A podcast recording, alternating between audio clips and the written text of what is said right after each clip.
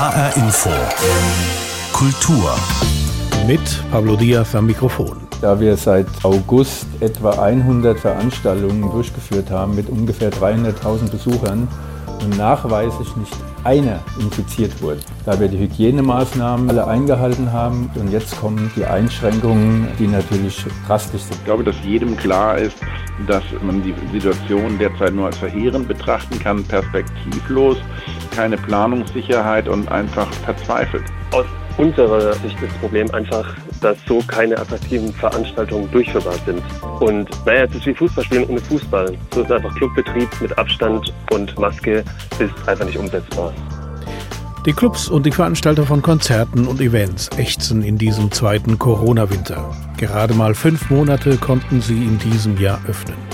Und jetzt gelten für Veranstaltungen wieder strenge Auflagen. Die Hilfen vom Staat sind begrenzt und eine Öffnungsperspektive für 2022 ist nicht in Sicht oder noch nicht in Sicht, da keiner genau weiß, wie sich die Corona-Pandemie weiterentwickeln wird.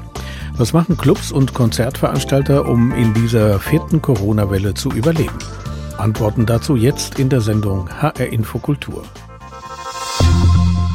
Der zweite Corona-Winter steht an und die Pandemie trifft uns alle. Aber vor allem die Club- und Veranstaltungsbranche scheint in einer tiefen Krise zu stecken und kämpft ums Überleben. Matthias Morgenstern betreibt das Tanzhaus West in Frankfurt und das seit vielen Jahren. Ich habe vor der Sendung mit ihm gesprochen und habe ihn gefragt, wie ist die Stimmung zurzeit bei Ihnen und Ihren Kollegen in den Frankfurter Clubs? Die Stimmung ist äh, fatalistisch äh, schon ein bisschen in, in die Hoffnungslosigkeit geraten oder aus, ausgerichtet, weil wir natürlich überhaupt kein Ende sehen, ja, der Pandemie. Und insofern sind wir immer mehr der Meinung, dass jetzt tatsächlich auch hm, eigentlich eine Forderung äh, umgesetzt werden müsste, die Impfpflicht heißt, um tatsächlich unserer Branche überhaupt einen Horizont zu geben. Mit der Verschärfung der Corona-Maßnahmen in Hessen mussten Sie ja rechnen. Jetzt gilt aber bis zum 13. Januar 22 laut neuester Verordnung, dass ein Tragen der Maske bis zum Sitzplatz gilt, dass man die Anzahl an Gästen begrenzt und dass es keine Tanzfläche geben darf. Was man von vielen ihrer Kollegen hört, ist, angesichts solcher strengen Auflagen kann man keinen Club betreiben. Herr Morgenstern, teilen Sie diese Ansicht? Natürlich kann man damit keinen Club betreiben. Also wir leben von Intensität und Exzessivität. Ja, das zeichnet das Feiern aus. Tanzen mit Maske machen unsere Gäste nicht mit und äh, sie würden äh, da gar nicht erst kommen. Und äh, insofern braucht unsere Branche tatsächlich diese Freiheiten zurück. Wir sind aber auch bereit, natürlich unsere Sicherheitsmaßnahmen sehr hoch zu halten. Das haben wir auch schon, als wir 2G Plus als erste umgesetzt haben, bevor die Verordnung überhaupt das zuließ. Und wir haben gute Erfahrungen damit gemacht. Ja, die Leute haben mitgezogen. Wir haben äh, sehr gute Zustimmungswerte gehabt. Das heißt, an unseren Gästen lag es nicht, dass wir 2G Plus auf einem sehr hohen Sicherheitsniveau umsetzen konnten. Es war leider nur schade, dass wir nur eine Woche das äh, machen konnten mit der Verordnung. Dann war es wieder eingestellt. Also insofern konnten wir gar nicht von den positiven Ergebnissen berichten, wir eigentlich gemacht haben. Und wie kommt das dann, dass äh, also wir hören das auch im Laufe der Sendung äh, an konkreten Beispielen, dass die Veranstalter 2G gemacht haben, dass es eigentlich die 2G Plus. 2G, 2G Plus, Plus genau. Ja, 2G das ist ein Plus. Unterschied und ein ganz, ganz äh, vehementer Unterschied. 2G ist ein falsches Versprechen gewesen, das von der Politik Sicherheit signalisiert hat. 2G Plus war die richtige Wahl. Mit 2G gab es eben Impfdurchbrüche bei Gästen und bei, bei dem Personal. Mit 2G Plus konnten wir das auf Null reduzieren. Und das durchaus bei uns im Club. Wir haben am Wochenende ca. zweieinhalbtausend Personen im Durchlauf, haben wir keine Impfdurchbrüche mehr gehabt. Das ist ein ganz großer Unterschied. Bei 2G Plus heißt genesen geimpft und ein zusätzlicher Test, der negativ ist. Richtig.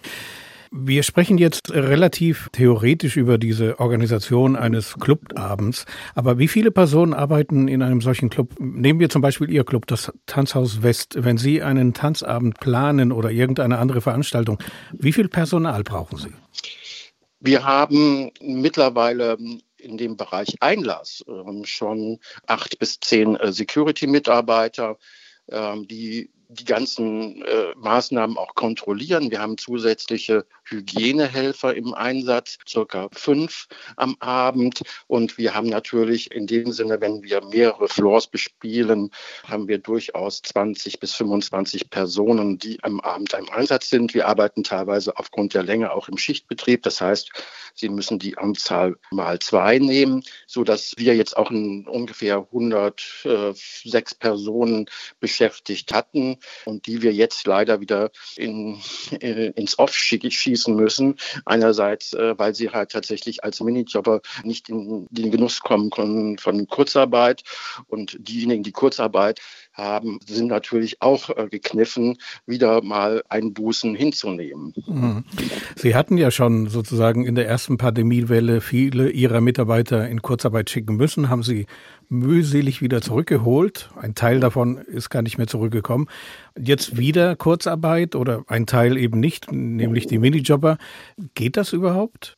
Es geht schwierig, ja, weil wir natürlich den äh, Mitarbeitern auch keine Perspektive geben können. Äh, Sie müssen sich vorstellen, wir haben in den letzten Jahr gerade mal etwas über fünf Monate geöffnet gehabt. Das heißt, wir hatten am 12.06. unseren Beginn im Außenbereich und sind am 3. Dezember hatten wir unsere letzte Veranstaltung. Das sind äh, fünf Monate.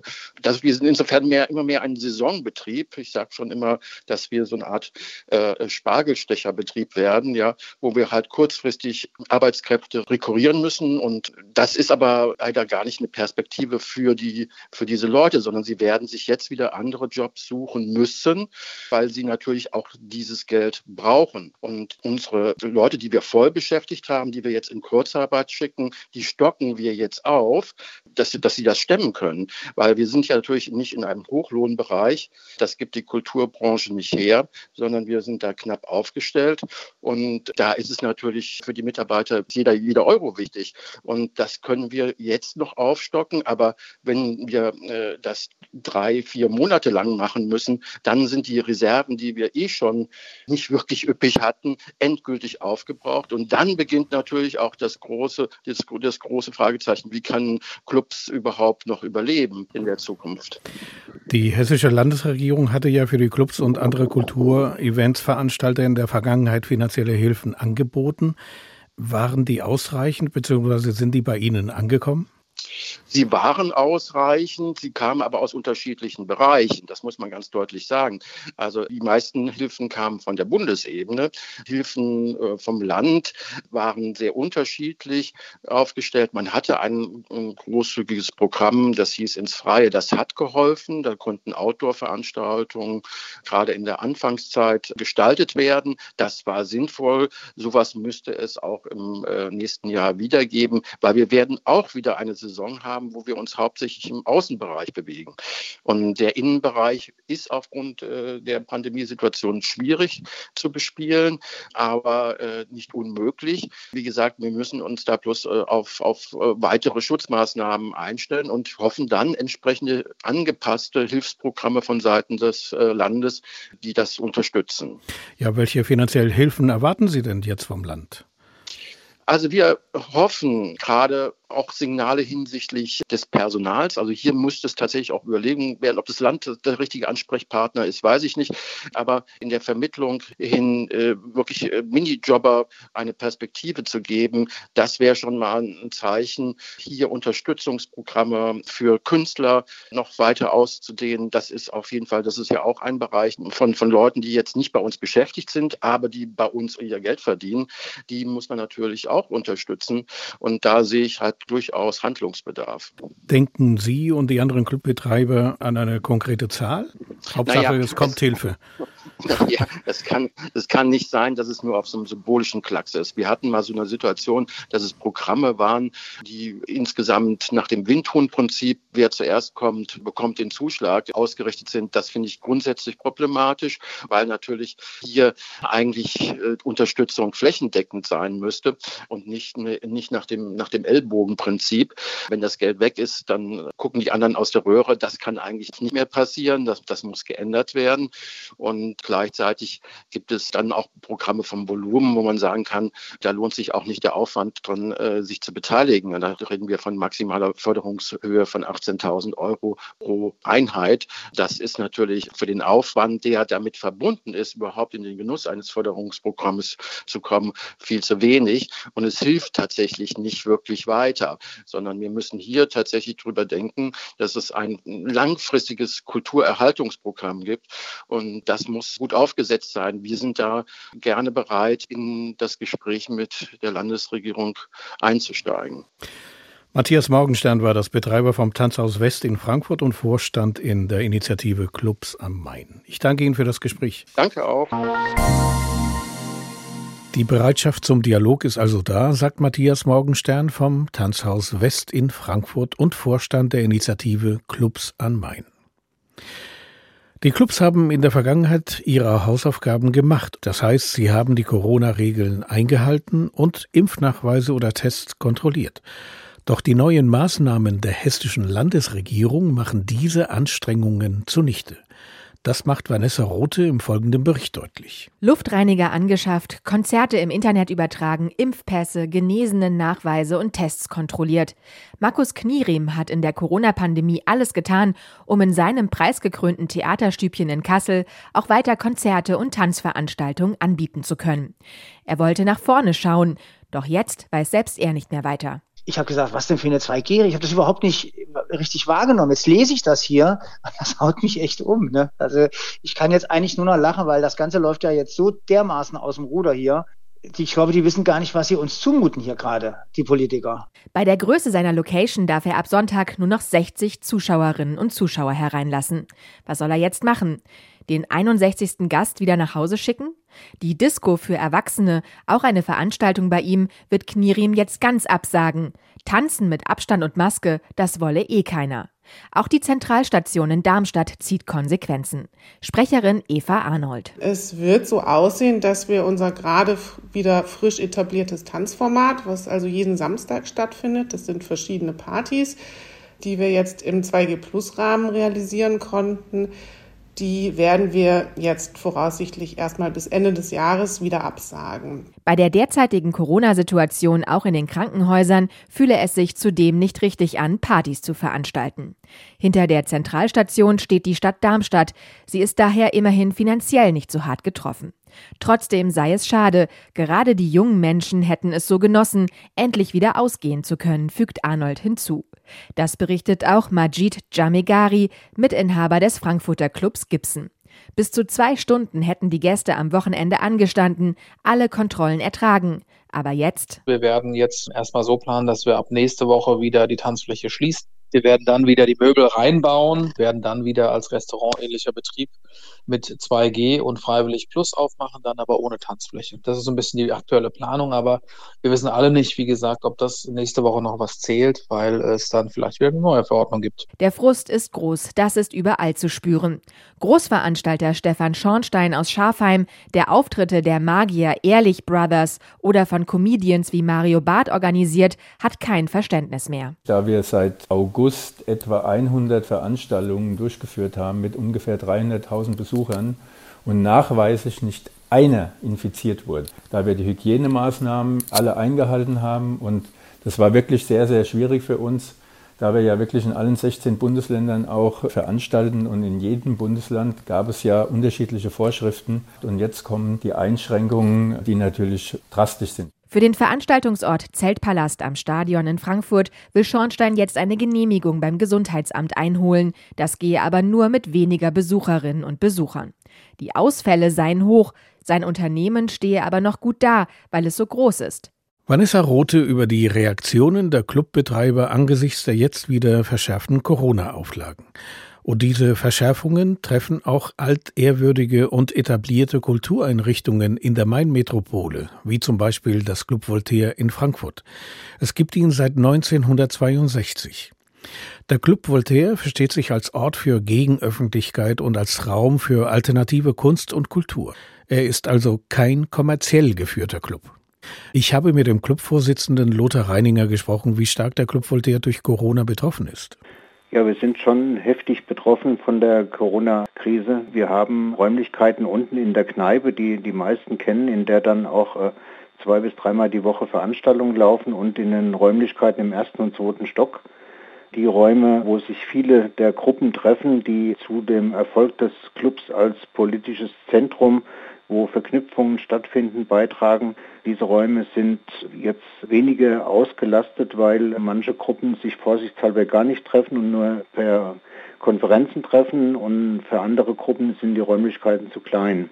Das größte Problem für uns stellt aber die Veranstaltung in der Gastronomie unten dar, wo wir Freitag, Samstags speziell für junge Leute Programm gemacht haben wo einfach die Abstandsregeln nicht eingehalten werden können. Man kann keine Disco mit 20 Leuten machen oder 30 und man kann auch keine Rap-Session oder äh, irgendwas dergleichen mit zu niedrigen Besucherzahlen machen. Deswegen können wir es erst gar nicht anbieten.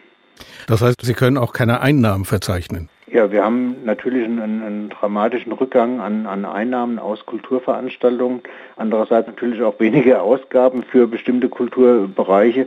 Aber trotzdem ist das für uns eine große äh, Schwierigkeit, gerade jetzt, wo wir Geld ansammeln wollten, um in den nächsten Jahren massiv anstehende Renovierungsarbeiten bezahlen zu können. Und wir haben noch ein anderes Problem. Wir sind ein gemeinnütziger Verein. Unsere Kulturarbeit und Diskussionstätigkeiten werden gefördert. Aber der Gastronomiebereich ist ein wirtschaftlicher Betrieb. Der muss vollkommen autonom laufen. Da darf kein Cent Spende reingehen. Und die Gastronomie tut sich natürlich sehr schwer jetzt in dieser Zeit von Corona. In der Kulturarbeit des Club Voltaire steht ja das Geldverdienen nicht an vorderster Stelle, auch nicht im Vordergrund. Das heißt, Sie als Club überleben hauptsächlich, weil Sie auf freiwillige Helfer und Unterstützer zurückgreifen können. Das müsste doch eigentlich in Pandemiezeiten von Vorteil sein. Also der Club Voltaire lebt jetzt seit fast 60 Jahren. Nächstes Jahr wollen wir unser 60-jähriges Jubiläum feiern. Und in all den Jahren war die Frage der Ehrenamtlichkeit das Überlebenselixier für den Club. Die gesamte Programmarbeit funktioniert bis auf ein, äh, Kräfte im Büro weitestgehend ehrenamtlich. Und auch Corona ist eine riesen Herausforderung in, in der Technikfrage, eine Hybridveranstaltung zu machen, also mit physischer Anwesenheit im Club und Übertragung ins Internet und Online-Teilnahme. Das bindet drei bis vier Techniker pro Abend. Das sind zusätzliche Aufgaben, die jetzt eine Zeit lang ehrenamtlich gemacht wurden, aber nach Monaten, muss man sagen, ist es auch verdammt schwierig von Leuten zu verlangen, dass sie vier bis fünf Tage im Monat abends fast einen ganzen Abend dranhängen. Hm.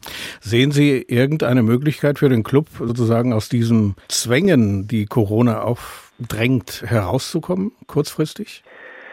Also wir haben mit der Entscheidung, viele der Diskussionsveranstaltungen hybrid zu machen, dass man sie also auch im, äh, unter YouTube noch nachsehen kann oder, oder online daran teilnehmen kann, einen Weg gefunden, wie wir zumindest unsere Kultur- und, und Diskussionstätigkeiten aufrechterhalten können.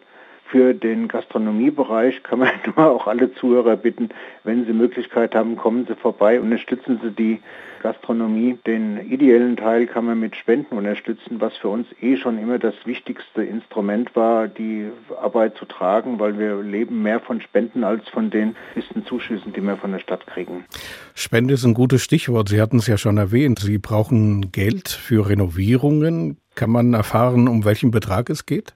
Ja, wir hatten die letzte große Renovierung in der Mitte der 90er Jahre und das Haus ist 150 Jahre alt. Äh, das Dach ist schon an manchen Punkten undicht, wo wir jetzt mehrfach damit kämpfen. Die Toilettenanlagen müssen im Grunde komplett erneuert werden. Also wir brauchen rund 130 bis 150.000 Euro in zwei Jahren und wir sind jetzt durch Corona doch stark in Verzug geraten, diese Summe anzusparen, weil die Vorstellung, dass man ein Verein äh, als Club Voltaire zur Bank geht und sagt, wir brauchen mal einen Kredit von 150.000, das funktioniert nicht. Glauben Sie, diesen Betrag allein aus Spenden finanzieren zu können denn? wir waren der ganze Zeit guter Dinge. Jetzt hat uns Corona etwas zurückgeworfen. Wir hatten jetzt vor kurzem einen Spendenbrief gemacht und der hat eine sehr gute Resonanz gefunden. Aber es ist natürlich noch ein großes Delta offen. Der Club Voltaire, Sie hatten es ja schon erwähnt, feiert im kommenden Jahr 60-jähriges Bestehen. Sehen Sie eine Zukunft für solch eine Kulturarbeit, wie sie der Club Voltaire betreibt? Ich glaube schon, dass der Club nach wie vor nachgefragt ist. Wir hatten jetzt in den Novembertagen wieder die Hütte voll, kann man sagen. Und äh, alle Leute bedauern, dass das jetzt durch diese Verschärfung von Corona manches, was jetzt gerade wieder angefangen hat aufzublühen, zurückgegangen ist. Der Club ist deswegen wichtig, weil aus verschiedensten Parteien, Gruppierungen, Umweltverbänden Menschen im Club zusammenkommen, sich untereinander kennenlernen, vernetzen. Und das ist so der Kerngedanke auch des Clubs, dass wir weit über das hinaus strahlen in die Stadt, als man jetzt von so, so einer kleinen Kneipe mitten in einem ganz anderen Umfeld erwarten kann. Lothar Reininger war das Vorsitzender des Club Voltaire Frankfurt. Wir sprachen über die Auswirkungen der Corona-Pandemie auf diesen alternativen politischen Club. Herr Reininger, ich danke Ihnen für das Gespräch. Ich danke Ihnen auch. Hoffen darauf, dass durch Corona nicht alles verloren geht. So könnte man das bisherige Fazit der Gespräche in dieser Sendung zusammenfassen. Aber die aktuelle Atmosphäre in den Clubs ist zurzeit eine ganz andere. Es herrscht Leere, Stille, aber Künstler wissen auch damit umzugehen. Denn genau um diese Leere, um den leeren Raum, wie er klingt, geht es der schwedischen Künstlerin Anna Hjalmarsson. So klang der Club Robert Johnson Offenbach, wenn er voll war. Und so klingt er, wenn er wie jetzt gerade leer ist. Tja, es ist gar nicht so einfach, einen leeren Raum zu vertonen. Aber die Musikerin Anna Jalmaschan hat doch einen Weg gefunden.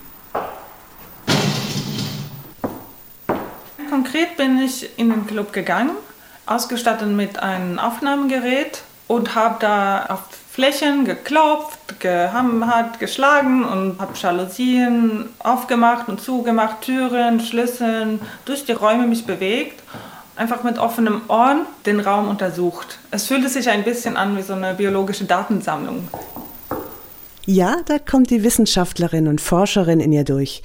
Denn Anna Jalmaschon ist studierte Biologin und hat lange in der Forschung gearbeitet. 2018 habe ich mich frei selbstständig gemacht als Musikerin, weil ich die ganze Zeit auch Musik parallel zu meinem Biologiestudium gemacht habe. Und ich habe in verschiedene Bands gespielt und in 2019 habe ich angefangen, so seriöser DJ zu auflegen und wurde dann auch so Resident DJ im Club Robert Johnson. Ja, dann kam die Pandemie. ja. Ihr Lachen ist sofort wieder weg. Ihre Mimik scheint vorübergehend einzufrieren. Und ganz kurz kann ich die Leere fast spüren, die eine geschlossene Clubszene bei ihr hinterlässt. Also das erste Mal, wo ich zurückkam in den Club nach der Schließung, war ich einfach super nostalgisch. Sofort denkt man so an all die Partys, die man dort erlebt hat und die Freunde und da kommen einfach so schöne Erinnerungen hoch.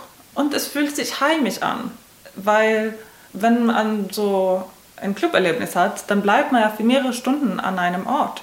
So, es fühlt sich schon wie zu Hause an.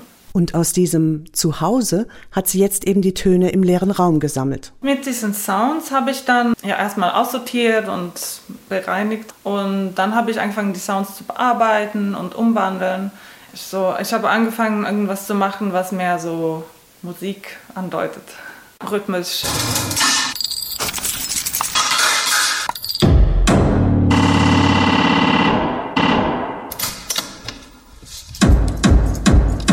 Echoes from a Club. Echos eines Clubs nennt Anna Jalma schon diese Arbeit. Und neben dem Musikmix aus allen Geräuschen verkauft sie jetzt die verfremdeten Sounds auch als Einzelschnipsel, als sogenannte Sampler.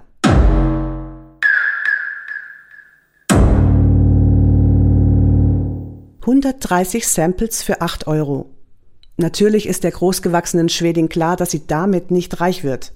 Aber offenbar kommt ihre Kunst trotzdem an. Also ein paar Produzenten, Musiker haben das gekauft und hoffentlich werden sie die Sounds benutzen, um, um eigene Produktion zu machen. Es gibt eine Künstlerin, die mich inspiriert hat und sie hat es auch sofort gekauft und habe ich mich auch besonders gefreut. Das Projekt mit den Sounds aus einem leeren Club war ein klangliches Experiment, meint Anna Jalma schon. Auch ein Aufmerksammachen auf die traurige Situation der Clubszene. Vor allem aber ist es ihre ganz eigene Art von Kunst. Das Klangexperiment der schwedischen Künstlerin Anna Hjalmarsson mit der Stille in den Clubs. Yvonne Koch hat uns die Künstlerin und ihr Projekt vorgestellt. Und das war HR Infokultur. Diese Sendung finden Sie online auf hrinforadio.de. Dort finden Sie auch den Podcast zu dieser Sendung. Mein Name ist Pablo Diaz.